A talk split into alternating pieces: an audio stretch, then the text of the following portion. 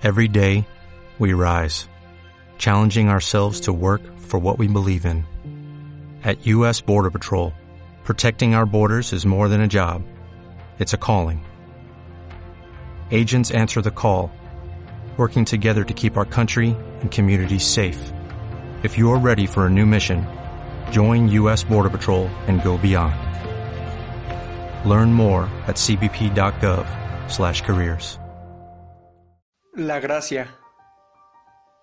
Dos caballeros que en aquel momento se encontraban en los lavabos trataron de levantarlo, aunque su esfuerzo resultó inútil.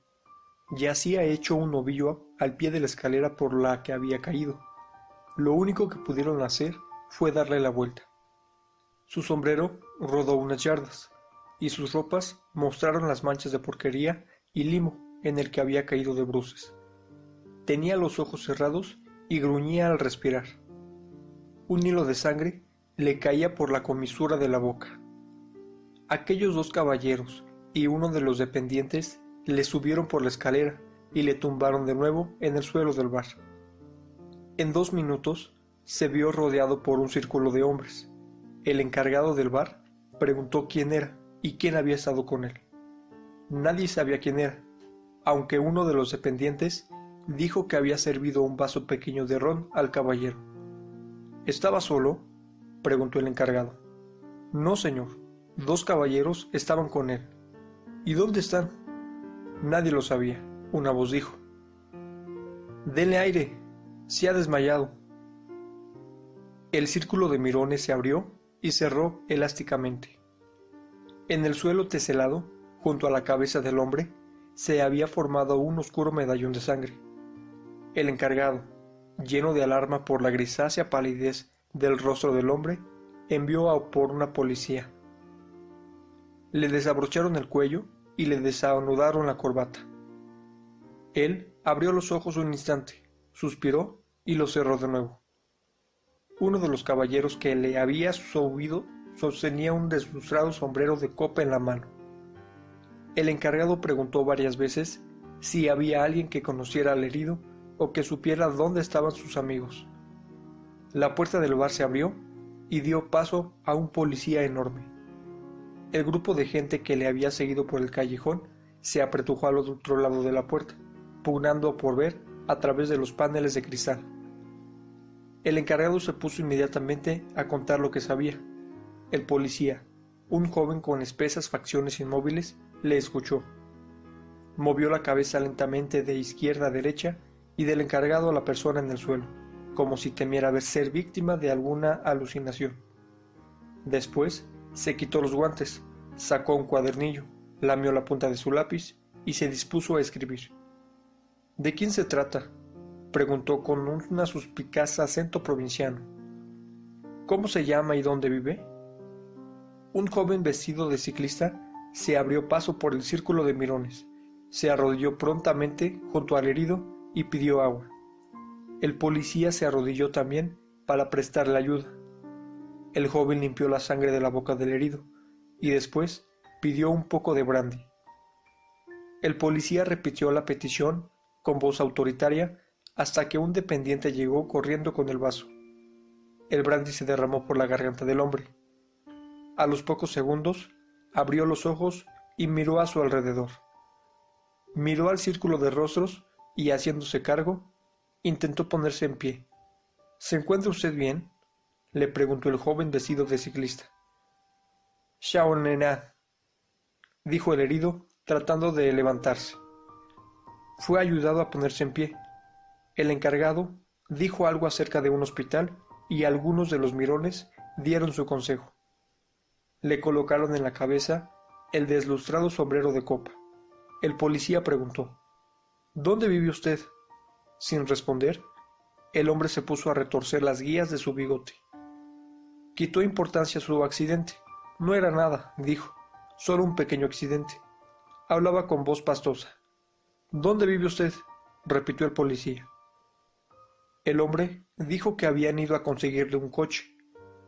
Mientras eso se discutía, un alto y ágil caballero rubio que vestía un levitón amarillo avanzó desde el extremo más alejado del bar. Al ver lo que ocurría, gritó Hola, Tom, viejo. ¿Qué te ha pasado? Nada, dijo el hombre. El recién llegado examinó a la deplorable figura frente a él y después se volvió al policía para decirle No se preocupe, agente, yo le llevaré a casa. El policía se tocó el casco y respondió De acuerdo, señor Power. Vamos, Tom, dijo el señor Power, cogiendo a su amigo por el brazo. No hay ningún hueso roto. ¿Qué? ¿Puedes caminar? El joven vestido de ciclista cogió al hombre por el otro brazo y la gente les abrió paso. ¿Cómo te metiste en ese lío? preguntó el señor Power. ¿El caballero se cayó por las escaleras? dijo el joven. Le tuyo gracio, dijo el herido. No hay por qué. ¿Podemos tomar? Ahora no, ahora no. Los tres hombres abandonaron el bar y la gente se esfumó por las puertas hacia el callejón. El encargado condujo al policía a la escalera para inspeccionar la escena del accidente. Ambos estuvieron de acuerdo en que el caballero debió de haber tropezado. Los clientes regresaron al mostrador y un dependiente se ocupó de limpiar los rastros de sangre en el suelo. Cuando llegaron a Grafton Street, el señor Power silbó a un coche que pasaba por allí. El herido volvió a hablar lo mejor que pudo. Le yo gracio. Espero verle de nuevo. L.A. O'Kernan. El sobresalto y el dolor incipiente habían disipado buena parte de su borrachera. No tiene importancia, dijo el joven. Se estrecharon las manos. El señor Kernan fue izado al coche, y mientras el señor Power le daba la dirección al cochero, expresó su gratitud al joven y lamentó que no pudieran tomarse un traguito. En otra ocasión, dijo el joven. El coche enfiló hacia Westmoreland Street. Cuando pasó por la oficina del lastre, el reloj marcaba las nueve y media. Un cortante viento del este sopló desde la boca del río. El señor Kernan se acurrucó contra el frío. Su amigo le pidió que le explicara cómo había tenido lugar el accidente. Oh, weo, respondió. He hecho año en la lengua. A ver, el otro se inclinó sobre el pozo del coche y escrutó el interior de la boca del señor Kernan, aunque no pudo ver nada. Encendió una cerilla y, resguardándola en el hueco de las manos, escrutó de nuevo la boca que el señor Kernan abría obedientemente. El vaivén del coche hizo oscilar la cerilla ante la boca abierta. Los dientes inferiores y las encías estaban cubiertos de sangre coagulada y la lengua parecía tener un pequeño mordisco. La cerilla se apagó. Tiene mal aspecto, dijo el señor Power. Ya no es nada, dijo el señor Kernan, cerrando la boca y abrigándose el cuello con la solapa de su sucio abrigo. El señor Kernan era un viajante de comercio de la vieja escuela que creía en la dignidad en su oficio. Nunca se dejaba ver en la ciudad sin un sombrero de copa decente y un par de polainas. En virtud de esas dos prendas, decía, un hombre siempre se encontraba en estado de revista. Era fiel a la tradición de su Napoleón, el gran Black White, cuya memoria evocaba de vez en cuando mediante gestos y palabras. Había conseguido eludir los negocios modernos, reduciendo el propio a una pequeña oficina en Crowley Street, en cuya persiana se leía el nombre de la compañía para la que trabajaba junto con la dirección Londres E.C. En la repisa de la chimenea se extendía un pequeño batallón de botes de hojalata, y sobre la mesa, frente a la ventana, descansaban cuatro o cinco tazones de porcelana, habitualmente medio llenos de un líquido negro. El señor Kernan paladeaba el té en esos tazones. Tomaba un buche con el que se enjuagaba la boca hasta saturar su paladar, y lo escupía sobre la parrilla del fuego. Después hacía una pausa para enjuiciar su sabor. El señor Power, mucho más joven, trabajaba en el castillo de Dublín para la Policía Real Irlandesa. El arco de su ascenso social cortaba el arco del declive de su amigo, aunque el declive del señor Kernan se veía mitigado por el hecho de que algunos de aquellos amigos que le conocieran en la cumbre de su éxito aún le estimaban como todo un personaje. El señor Power era uno de sus amigos. Sus inexplicables deudas era la comidilla de su ambiente. Era un joven amable. El coche se detuvo frente a una casita en la carretera de Glasnevin y el señor Kernan fue ayudado por su amigo a entrar a la casa. Su esposa le metió en la cama mientras el señor Power aguardaba sentado en la cocina, donde preguntó a los chiquillos a qué escuela iban y sobre las cosas que estudiaban. Los chiquillos, dos chicas y un chico, conscientes del desamparo de su padre y de lo entretenida que se encontraba su madre, se pusieron a tomarle el pelo.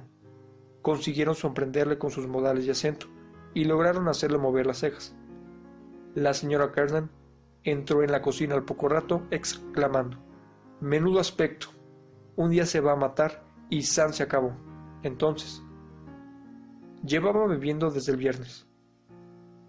El señor Power se cuidó de explicarle que él no tenía la culpa y que había aparecido en escena de un modo puramente accidental. La señora Kernan, recordando los buenos oficios del señor Power en las querellas domésticas, así como sus pequeños pero oportunos préstamos, dijo Oh, no necesita decírmelo, señor Power. Sé bien que usted es un amigo de verdad, y no como esos otros con los que se junta. Esos que solo son amigos mientras le dure el dinero suficiente para no estar con su mujer y su familia. Menudos amigos. Ya me gustaría saber con quién se ha ido de juerga. El señor Power agitó la cabeza, pero no dijo nada. Siento, continuó ella, no tener que ofrecerle. Pero si espero un minuto, mandaré a por algo a Fogartis, que está en la esquina. El señor Power se puso en pie. Estábamos esperando que llegara con el dinero. Nunca se acuerda de qué tiene un hogar. Ahora, señor Kernan, dijo el señor Power, vamos a hacer de él un hombre de nuevo. Hablaré con Martin. Es la persona adecuada. Vendremos por aquí una de estas noches y nos pondremos a ello. Ella le acompañó a la puerta. El cochero pateaba por la acera, moviendo los hombros para calentarse. Ha sido usted muy amable trayendo la casa, dijo ella. No tiene importancia, dijo el señor Power. Subió al coche, y cuando esto echó a andar, la saludó jovial con el sombrero. Haremos de él un hombre nuevo, dijo. Buenas noches, señor Kernan. Los desconcertados ojos de la señora Kernan siguieron al coche hasta que se perdió de vista. Entonces lo retiró del camino, entró en la casa y vació los bolsillos de su marido. Era una mujer práctica y activa de mediana edad. No hacía mucho que había celebrado sus bodas de plata y renovado su intimidad con su esposo mediante un baile con acompañamiento del señor Power guardaba una imagen nada inelegante del señor Kernan, que en su día de la cortejara y todavía acudía corriendo a la puerta de la capilla cuando se anunciaba una boda, y viendo a la pareja de novios, recordaba con vívido placer cómo pasó por el altar de la iglesia de la Estrella del Mar, en Sandy Mount, apoyada en el brazo de un hombre alegre y bien alimentado, elegantemente vestido con una levita y pantalón de lavanda, que balanceaba graciosamente un sombrero de copa en el otro brazo. Tres semanas más tarde, la vida de esposa se le hacía algo cargante, y después, cuando comenzaba a parecerle insoportable, se convirtió en madre. El papel de madre no tuvo dificultades insuperables para ella, y durante 25 años llevó eficazmente a la casa. Sus hijos mayores eran emprendedores. Uno trabajaba en una pañería en Glasgow y el otro era empleado de un comerciante de té en Belfast. Eran buenos hijos. Escribían con regularidad y de vez en cuando enviaban dinero a casa. Los otros estaban todavía en la escuela. Al día siguiente, el señor Kernan remitió aviso a su oficina y permaneció en la cama. Ella le hizo un caldo de carne y le regañó vivamente. Aceptaba sus frecuentes intemperencias como parte del clima, le cuidaba debidamente cuando caía enfermo, y siempre trataba de que tomara el desayuno. Había peores maridos. No era violento desde que los muchachos se habían hecho mayores, y ella sabía que él hubiera recorrido Thomas Street para cumplir con el más mínimo encargo. Sus amigos vinieron a verle dos noches después. Ella les condujo a su dormitorio, cuya atmósfera estaba impregnada de un aroma personal, y les dio asiento junto al fuego. La lengua del señor Kernan, cuyo eventual escocimiento le hizo estar algo irritable durante el día, mejoró. Él se sentó en la cama apoyado en unos cojines, y el ligero color de sus fofas mejillas las hizo parecer unas brasas calientes. Se disculpó ante sus amigos por el desorden de la habitación, aunque al mismo tiempo les miró ligeramente orgulloso, con un orgullo de veterano. No tenía idea de que era la víctima del complot que sus amigos, el señor Cunningham, el señor McCaw y el señor Power, habían revelado a la señora Kernan en el recibidor. La idea era del señor Power, aunque su desarrollo se había confiado al señor Cunningham. El señor Kernan era de origen protestante, y aunque se había convertido a la fe católica en la época de su matrimonio, llevaba veinte años sin aparecer por la iglesia. Además, le gustaba lanzar indirectas sobre el catolicismo. El señor Cunningham era el hombre perfecto para un caso así. Era el colega mayor del señor Power. Su propia vida doméstica no era muy feliz. La gente sentía una gran simpatía por él, pues se sabía que se había casado con una mujer impresentable que era una borracha incurable, a la que había puesto casa seis veces y las seis veces ella había empeñado los muebles. Todo el mundo respetaba al pobre Martin Cunningham. Era un hombre sumamente sensible, inteligente e influyente. El acero de su sabiduría, una astucia natural particularizada, a través de prolongados contactos con asuntos criminales en las comisarías, se había temperado mediante cortas inmersiones en las aguas de la filosofía general. Era un hombre bien informado. Sus amigos se inclinaban ante sus opiniones y creían que su rostro era como el de Shakespeare. Cuando se le dio a conocer el complot, la señora Kernan dijo, Lo dejo todo en sus manos, señor Cunningham. Al cabo de un cuarto de siglo de matrimonio, albergaba muy pocas ilusiones. La religión era un hábito para ella, y no esperaba que un hombre de la edad de su marido fuera a cambiar mucho en lo que le quedara de vida. Se sentía tentada a ver su accidente como algo curiosamente idóneo, y aunque sin querer parecer cruel, le hubiera dicho al señor Cunningham que la lengua del señor Kernan no hubiera sufrido mucho de haberse visto algo acortada. En cualquier caso, el señor Cunningham era un hombre competente, y la religión era la religión. El plan podía salir bien, y por lo menos no podía hacer daño. Ella carecía de creencias extravagantes, creía firmemente en el Sagrado Corazón como la más habitualmente útil de las devociones católicas, y hallaba de su gusto los sacramentos. Su fe no llegaba más allá de su cocina, pero opuesta a ello, podía llegar a creer en el Espíritu Santo y en los fantasmas que avisan de la muerte susurrando bajo las ventanas. Los caballeros se pusieron a hablar del accidente. El señor Cunningham dijo que había conocido un caso semejante. Un hombre de setenta se mordió un trozo de lengua durante un ataque epiléptico, pero la lengua había cubierto el hueco de modo que nadie podía ver la menor huella del mordisco. Bueno, yo no tengo setenta, dijo el inválido. Dios mediante, dijo el señor Cunningham. ¿Le duele? preguntó el señor McCoy. El señor McCoy había sido durante una época tenor de alguna reputación. Su esposa, que había sido soprano, todavía enseñaba piano a los niños pequeños, cobrando muy poco. La vida del señor McCoy no era la línea más corta entre dos puntos, y durante algunas temporadas había tenido que vivir del cuento.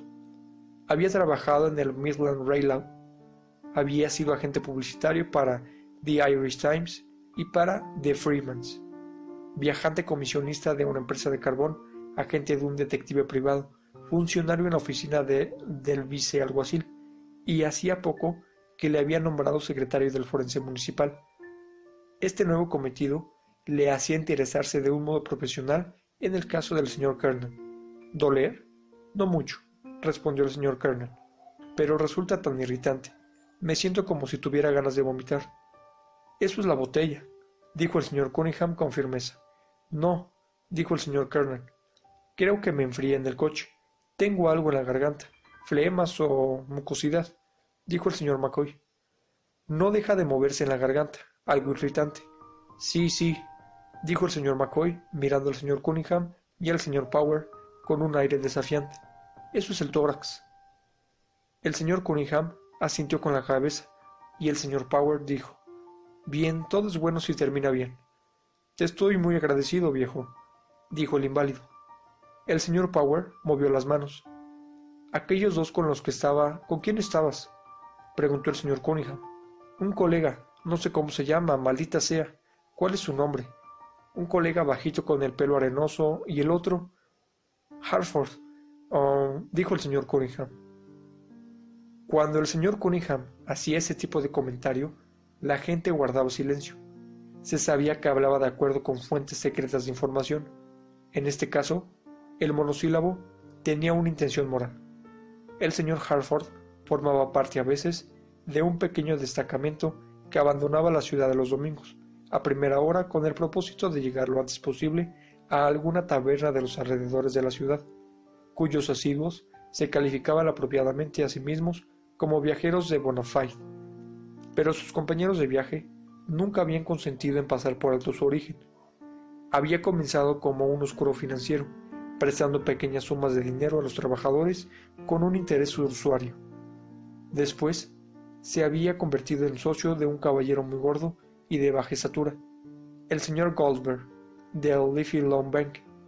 Aunque nunca había abrazado más que el código de la ética judía, sus compañeros católicos ya hubiera sufrido sus exacciones directamente o por delegación. Hablaban amargamente de él, como de un judío irlandés, un analfabeto, haciéndose manifiesta a través del idiota de su hijo de la desaprobación divina de la usura que practicaba. En otras ocasiones recordaban su lado bueno. Me pregunto dónde se iría, dijo el señor Kernan. Prefería que los detalles del accidente permanecieran inconcretos. Prefería que sus amigos pensaran que se había producido alguna equivocación, que el señor Harford y él se habían despistado el uno del otro. Sus amigos, perfectamente al tanto de los modales del señor Harford al beber, permanecieron en silencio. El señor Power dijo de nuevo, Todo es bueno si termina bien. El señor Kernan dirigió inmediatamente el interés de la conversación hacia otra persona. Qué buen tipo ese médico, dijo. Si no llega a ser por él, o si no llega a ser por él, dijo el señor Power, la cosa podría haberse convertido en un caso de siete días sin opción a multa. Sí, sí, dijo el señor Kernan, tratando de recordar. Ahora me acuerdo de que apareció un policía. Apareció un policía. Parecía un joven decente. ¿Qué fue lo que pasó? Lo que pasó fue que estabas embriagado, Tom, dijo seriamente el señor Cunningham. Absolutamente, dijo el señor Kernan con no menor seriedad. Supongo, Jack, que tranquilizaste al policía, dijo el señor McCoy. Al señor Power no le gustaba que le trataran por su nombre de pila. No era puntilloso, pero le resultaba imposible olvidar que el señor McCoy acababa de llevar a cabo una pesquisa en busca de bolsas de viaje y maletas para que la señora McCoy cumpliera con sus imaginarios compromisos en el campo. Le dolía más semejante modo de sacar adelante las cosas que el hecho de que le hubieran tomado el pelo. Así pues, respondió a la pregunta como si lo hubiera hecho el señor Kernan. El relato indignó al señor Kernan. Era un hombre agudamente consciente de, su ciudadanía. Quería mantener con su ciudadanía una relación mutuamente honorable, y le dolía cualquier desaire sufrido a manos de quienes tenía por campesinos palurdos. Para eso pagamos impuestos, para alimentar y vestir a esos paletos ignorantes que no son otra cosa. El señor Cunningham se rió. Solo era oficial del castillo durante las horas de trabajo. ¿Qué otra cosa podrán ser, Tom? dijo. Imitó el pastoso acento provinciano y como si fuera una orden, dijo Sesenta y cinco, coge tu potaje. Todos se rieron. El señor McCoy, que quería entrar en la conversación, por donde fuese, dijo que jamás había oído esa historia. El señor Cunningham dijo Es lo que pasa según cuentan, ya sabes, en los barracones donde reúnen para la instrucción esos enormes energúmenos del campo. El sargento les pone en fila contra la pared y les hace levantar los platos. Ilustró lo que contaba mediante gestos grotescos. A la hora de comer, ya sabes, el sargento se planta en la mesa con una jodida perola de potaje y con un jodido cucharón grande como una pala. Coge con ella una porción de potaje y la lanza a través del barracón y los pobres diablos han de atrapar al vuelo con sus platos. Sesenta y cinco, coge tu potaje. Todos se rieron de nuevo, aunque el señor Cardon siguió bastante indignado. Habló de escribir una carta a los periódicos.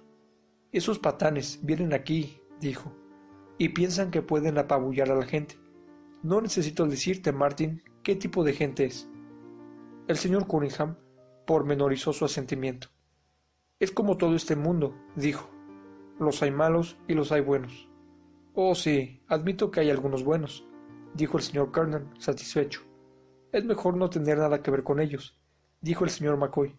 Esa es mi opinión. La señora Kernan entró en la habitación y colocando una bandeja en la mesa, dijo Caballeros, sírvanse.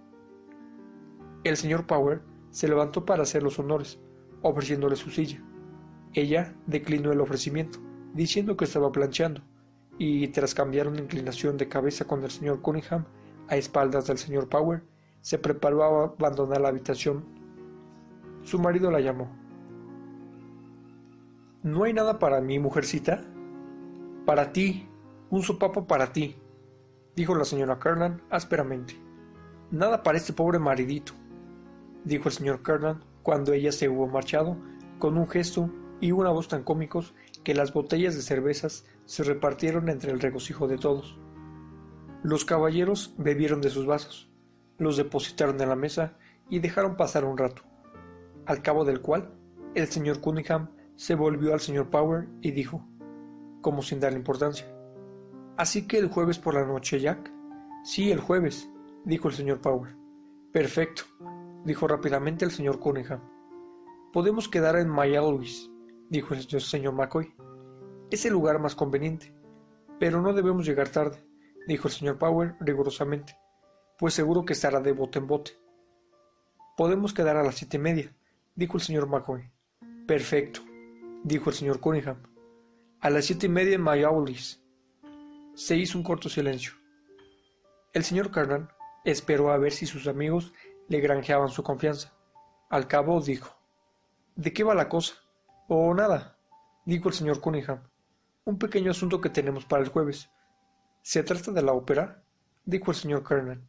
No, no, dijo el señor Cunningham en un tono evasivo. Es un simple asunto espiritual. Ya, dijo el señor Kernan. Se hizo de nuevo el silencio. Al cabo de un rato, el señor Power dijo a quemar ropa. Para decirte la verdad, Tom, vamos a hacer un retiro. Si de eso se trata, dijo el señor Cunningham. Jack y yo, y el aquí presente, McCoy, vamos a hacer una limpieza general. Pronunció la metáfora con una energía ciertamente llana, y envalontenando su propia voz, continuó. ¿Cómo ves? Podemos considerarnos una buena panda de golfos, juntos y por separado. Así lo digo, juntos y por separado, añadió con ruda benevolencia, volviéndose hacia el señor Power. Confesemos. Lo confieso, dijo el señor Power. Y yo le confieso, dijo el señor McCoy. De modo que vamos de limpieza juntos, dijo el señor Cunningham. De repente pareció tener una idea. Se volvió súbitamente al inválido y le dijo: ¿Sabes lo que se me acaba de ocurrir, Tom? Podrías unirte a nosotros y formaríamos un cuarteto. Buena idea, dijo el señor Power. Los cuatro juntos. El señor Kernan guardó silencio. La proposición no significaba mucho para él pero entendiendo que ciertas influencias espirituales se concentraban en su interés, consideró que su dignidad exigía mantener el tipo de algún modo. Durante un largo rato no tomó parte de la conversación, pero escuchó con un aire de sosegada hostilidad lo que sus amigos discutían de los jesuitas. Finalmente intervino. No tengo tan mala opinión de los jesuitas. Es una orden educada. También creo en sus buenas intenciones. Es la orden más grandiosa de la Iglesia, Tom, dijo el señor Cunningham con entusiasmo. El general de los jesuitas solo recibe órdenes del Papa. Siempre aciertan, dijo el señor McCoy. Si quieres algo bien hecho, evitando pejigueras, hay que ir a los jesuitas. Esos chavales tienen influencia. Te contaré un caso. Los jesuitas son unos hombres magníficos, dijo el señor Power. Hay algo curioso, dijo el señor Cunningham, acerca de la orden de los jesuitas cualquier otra orden de la Iglesia ha de verse reformada en una u otra ocasión, pero la orden de los jesuitas nunca ha sido reformada, nunca han fallado. ¿Es así? preguntó el señor McCoy. Es un hecho, dijo el señor Cunningham, un hecho histórico. Fijaos también en su iglesia, dijo el señor Power. Fijaos en la congregación que tienen. Los jesuitas guían a las clases superiores, dijo el señor McCoy. Desde luego, dijo el señor Power. Sí, dijo el señor, señor Kernan. Por eso me caen simpáticos. Son esos curas seculares ignorantes y engreídos los que me... Son todos buena gente, dijo el señor Cunningham, cada cual a su modo. Los sacerdotes irlandeses son respetados en todo el mundo. Oh, sí, dijo el señor Power. No como esos otros sacerdotes del continente, dijo el señor McCoy, que no merecen el nombre. Quizá tenga razón, dijo el señor Kernan, condescendiente. Claro que la tengo, dijo el señor Cunningham. ¿De qué me vale llevar tanto tiempo en el mundo y haber visto tantas cosas si no es para saber juzgar a la gente? Los caballeros bebieron de nuevo, siguiendo uno el ejemplo del otro. El señor Kernan pareció sopesar algo mentalmente. Estaba impresionado. Tenía en alta estima la capacidad del señor Cunningham para juzgar las cosas y leer en los rostros. Pidió detalles. Bueno, se trata tan solo de un retiro, ya sabes, dijo el señor Cunningham.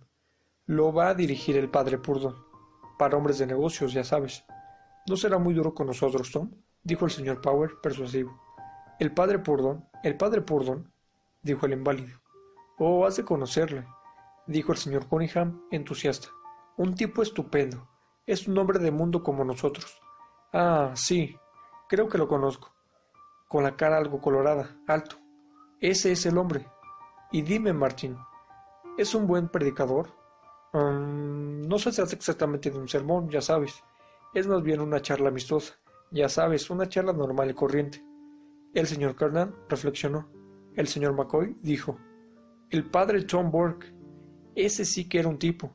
Oh, el padre Tom Burke era un orador nato, dijo el señor Cunningham. ¿Alguna vez le oíste, Tom? Que si le oí, dijo el inválido, dando muestras de irritación. Ya lo creo, le oí. Aun cuando dicen que no tenía mucho de teólogo, dijo el señor Cunningham. ¿De veras? dijo el señor McCoy. Claro que eso no quiere decir gran cosa, solo que, según dicen, sus sermones no eran demasiado ortodoxos. Ah, era un hombre espléndido, dijo el señor McCoy. Le oí una vez, continuó diciendo el señor Carney. No me acuerdo de cuál era el tema de su sermón. Crofton y yo nos pusimos al final de la platea, como se dice la, la nave, dijo el señor Cunningham. Eso al final, junto a la puerta. No me acuerdo. Ah, sí.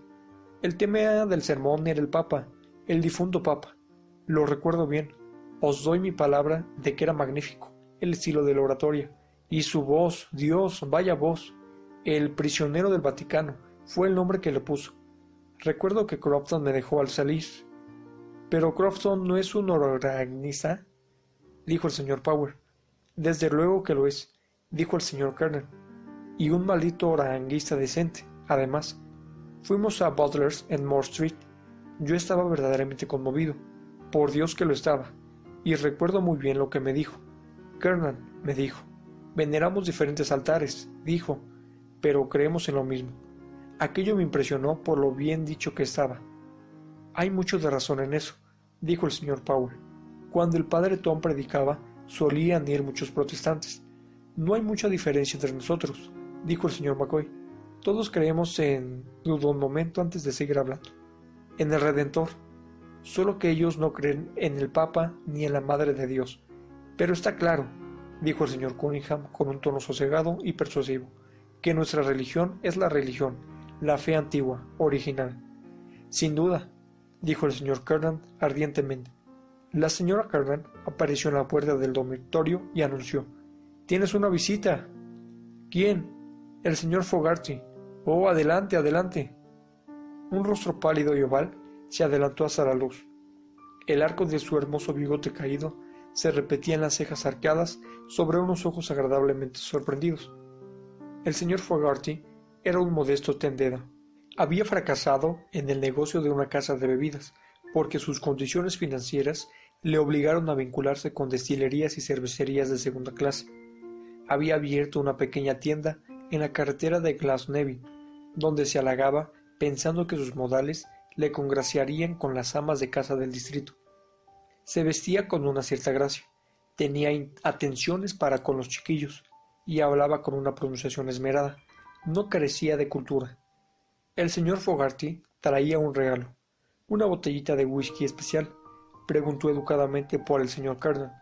colocó su regalo en la mesa y se sentó en la compañía de sus iguales. El señor Kernan apreció mucho más el regalo por cuanto no ignoraba la pequeña cantidad de encargos impagados entre él y el señor Fogarty. No esperaba menos de ti, viejo, dijo. Haz el favor de abrir la botella, Jack. El señor Power hizo los honores de nuevo. Se lavaron los vasos y se sirvieron unas pequeñas dosis de whisky. Este nuevo estímulo renovó la conversación.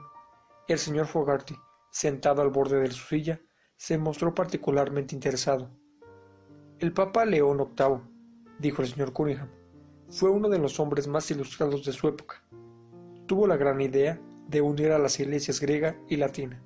Ese fue el objetivo de su vida. He oído decir muchas veces que fue uno de los más grandes intelectuales de Europa, dijo el señor Power. Quiero decir, aparte de su condición de papa. Así fue, dijo el señor Cunningham. Si es que no fue el más grande. Ya sabéis que su lema como papa era lux sobre lux, luz sobre luz. No, no, dijo el señor Fogarty rápidamente. Me parece que ahí te equivocas. Era luz in tenebris, creo, luz en la oscuridad. Oh, sí, dijo el señor McCoy. Tenebrae, con tu permiso, dijo el señor Cunningham convencido. Era lux sobre lux. Y el lema de Pío IV, su predecedor, era crux sobre crux, es decir, cruz sobre la cruz. Con tu permiso, dijo el señor Cunningham convencido era lux sobre lux, y el lema de Pío XIX, su predecesor, era crux sobre crux, es decir, cruz sobre la cruz, para mostrar la diferencia entre los dos pontificados. Se permitió la conclusión. El señor Cunningham continuó. El Papa León fue, como sabéis, un gran erudito y un poeta. Su rostro era impresionante, dijo el señor Kernan. Sí, dijo el señor Cunningham. Escribía poesía en latín. ¿De veras? Dijo el señor Fogarty. El señor McCoy paladió su whisky y movió la cabeza con ánimo de controversia, diciendo No es broma, te lo puedo asegurar. Eso, Tom, dijo el señor Power, siguiendo el ejemplo del señor McCoy.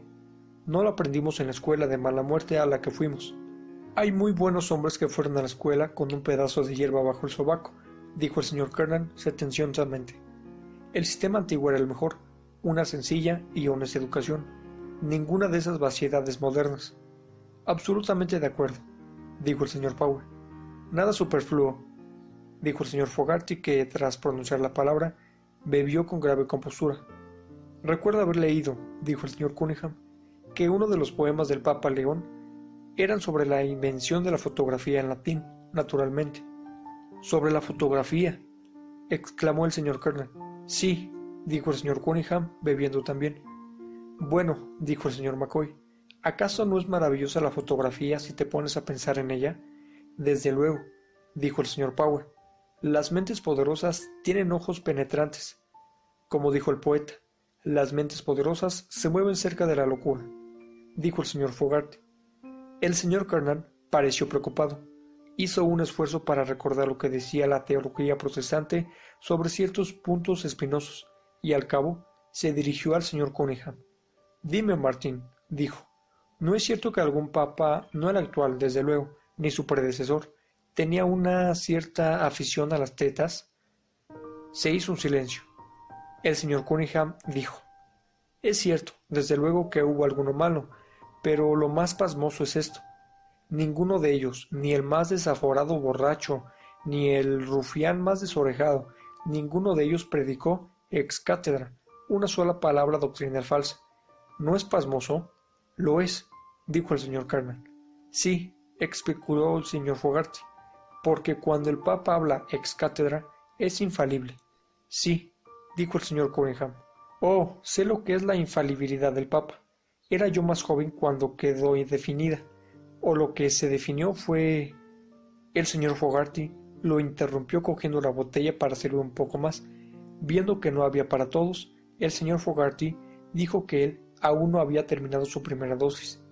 Los demás lo aceptaron con protestas. La suave música del whisky cayendo en los vasos produjo un agradable interludio. ¿Qué estabas diciendo, Tom? preguntó el señor McCoy.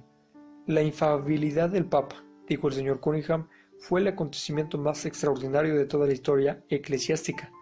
¿Cómo fue eso, Martin? preguntó el señor Power. El señor Cunningham levantó dos gruesos dedos.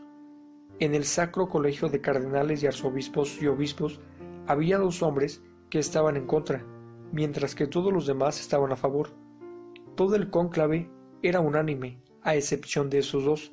No, esos dos no estaban dispuestos a transigir. Caray, dijo el señor McCoy. Era un cardenal alemán llamado Dowling, o Dowling, o... Dowling, no era alemán, dijo el señor Power riéndose. Me apuesto lo que quieras. Bueno, este gran cardenal alemán, fuera cual fuese su nombre, era uno y el otro se llamaba John McHale. ¿Cómo? gritó el señor Kernan. ¿John de Tuam? ¿Estás seguro? preguntó el señor Fogarty, lleno de dudas. Creía que era italiano o americano. John de Tuam, repitió el señor Cunningham. Era el hombre. Bebió y los demás le imitaron. Después continuó. Allí estaban, todos los cardenales y obispos y arzobispos de todos los puntos de la tierra, y aquellos dos peleando como fieras, hasta que al cabo el Papa mismo se levantó y declaró la infabilidad ex cátedra como dogma de la Iglesia. En aquel mismo momento, John McHale, que había estado discutiendo y discutiendo contra ello, se puso en pie y gritó con voz de león: Credo. Creo, dijo el señor Fogarty. Credo, dijo el señor Cunningham.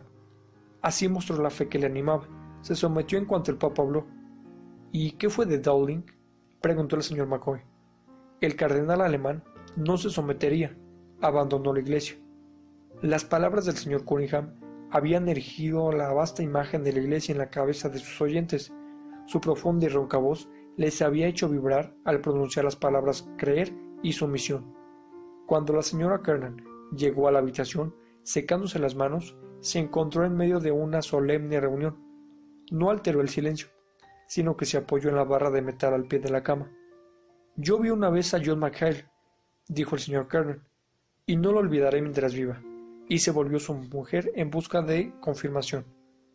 ¿No te lo he contado muchas veces? Ella asintió con la cabeza. Fue la inauguración de la estatua de Sir John Gray. Estaba hablando de Edmund Dewey Gray, que no decía más que bobadas. Y este aquí que apareció este viejo tipo con cara de cangrejo, mirándole bajo sus cejas peludas. El señor Kernan frunció el entrecejo y miró furiosamente a su esposa, hundiendo la cabeza como un toro enfadado. Dios. exclamó, recomponiendo su expresión natural. Nunca había visto semejante mirada en el rostro de un hombre. Era como si dijera Te tengo controlado, jovencito. Tenía ojos de halcón. Ninguno de los Grey era un buen tipo, dijo el señor Power. Se hizo el silencio de nuevo. El señor Power Miró a la señora Kernan para decir, con súbita jovialidad, Bien, señora Kernan, vamos a hacer de su hombre un buen católico romano santo, piadoso y temeroso de Dios. Movió los brazos, abarcando a todo el grupo. Vamos a hacer un retiro juntos y a confesar nuestros pecados. Dios sabe cuánto lo necesitamos. No tengo inconveniente, dijo el señor Kernan con una sonrisita nerviosa. La señora Kernan pensó que era mejor ocultar su satisfacción, así que dijo, Pobre del sacerdote que tenga que escuchar vuestras confesiones. El rostro del señor Carnan cambió de expresión. Si no le gusta, dijo lisa y llanamente, puede irse a donde le den en gana. No voy a contarle otra cosa que el mero relato de mi infortunio. No soy tan mal tipo. El señor Cunningham intervino rápidamente. Todos renunciaremos al diablo, dijo sin olvidar sus pompas y sus obras. Atrás, Satanás, dijo el señor Fogarty, riéndose y mirando a los demás. El señor Power permaneció callado. Se sentía absolutamente superado por las circunstancias, aunque su rostro manifestaba una grata expresión. Todo lo que hemos de hacer, dijo el señor Cunningham, es levantarnos con una vela en la mano y renovar nuestros votos bautismales. Así que no olvides la vela, Tom, dijo el señor McCoy. Cualquier cosa menos eso. ¿Qué? dijo el señor Kernan. ¿Debo llevar una vela? Oh, sí, dijo el señor Cunningham. Nada de eso, maldita sea, dijo el señor Kernan muy calurosamente. Hasta ahí podíamos llegar. Estoy dispuesto a todo. Haré el retiro y me confesaré y, y todo eso.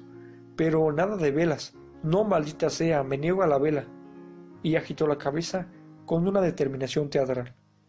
Lo que hay que oír, dijo su esposa. Venió con la vela, dijo el señor Kernan, consciente de la impresión que había logrado ejercer sobre su audiencia, y sin dejar de mover de un lado a otro la cabeza. Me niego al ritual de la linterna mágica. Todo el mundo rió sin lambajes. Ahí tenéis a un verdadero católico, dijo su esposa. Nada de velas, repitió obstinadamente el señor Kernan, y no tengo más que decir.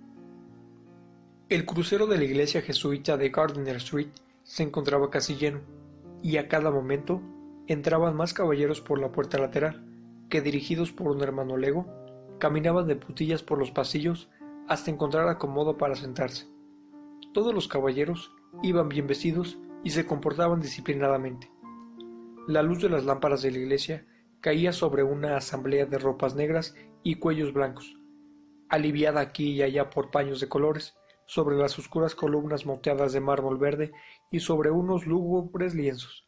Los caballeros se sentaban en los bancos, pellizcando los pantalones por encima de las rodillas, y con los sombreros a buen recaudo.